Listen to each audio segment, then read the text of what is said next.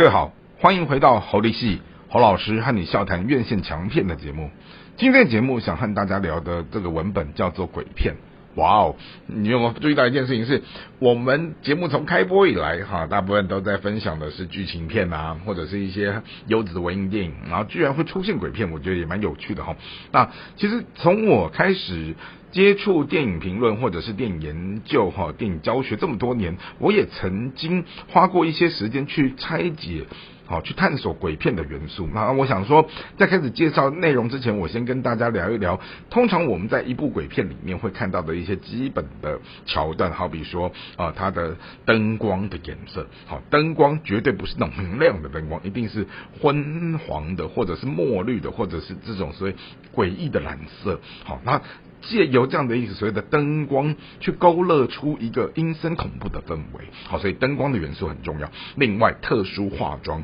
好，就是这些特殊化妆画的再恐怖、再恶心啊、再逼真的同时，还会搭配什么情境音乐的配乐。而这些情境音乐的配乐，绝对都是这种不和谐的这种旋律啊、不和谐的声音啊、怪异的这样的一个什么所谓的基调哈。然后它就是基。结合了我们刚前面讲的灯光，哈，特殊的恐怖化妆，好，然后甚至于有一些呃当下某一刻跳街的那种画面，然后配合上一些呃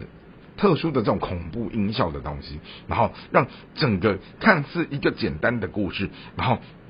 运用这些外在的元素，好，把一个鬼片衬托出它的。这样的一种阴森恐怖的魅力，好，那当然，我们从鬼片去看的时候，你会发现到说，这个里面的背后，它如果牵涉到关于宗教跟神话的时候，其实东方会有东方的那种所谓的神话的论述，西方也会有西方的另外一套神话的论述。而我们今天要聊的这个作品，它叫做《驱神》，哦，它主要在谈到一个菜鸟神父在年轻的时候，他曾经为一个女子赶鬼，但是不料这个。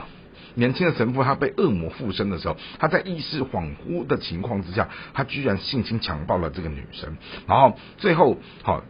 事隔十八年后，他变成是一个资深的神父，也变成是一个人间的圣人的时候，好，就有人重新来回头请他去监狱为一个疑似被恶魔附身的女囚哈来去赶鬼，没想到好，整个故事的整个抽丝剥茧，最后才发现。这个被恶魔附身的女囚，居然是她当年强暴人家怀下来的孩子，而她在面对亲生女儿在为她驱逐恶魔的时候，在那个当下。碰到了一个天人交战，也就是我觉得这一部戏的文本引人入胜之处是，往往以前我们在看这一种驱魔的电影，都是邪不胜正的力量哈，但是他这一次是一大群强大的恶魔逼迫要求一个神父，你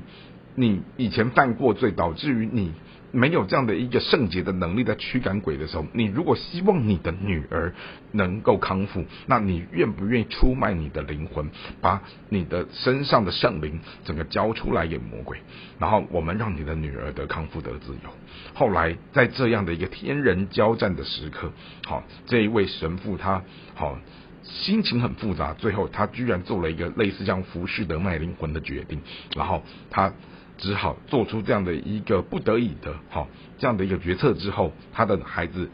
就康复了，但没有想到。好，我们看到那个结局是令人觉得很扎心、很伤痛的是，许许多多哈，原来看似外表道貌岸然的这些圣洁的人，他们搞不好都是出卖过自己灵魂的人。好，然后导致于他们今天用的不是所谓圣洁的力量，而是那种邪恶的力量附着在他们身上。但是好，因为圣经上也曾经说过，其实魔鬼他也会化身成像天使的模样。好，那这就是让我们觉得看得很扎心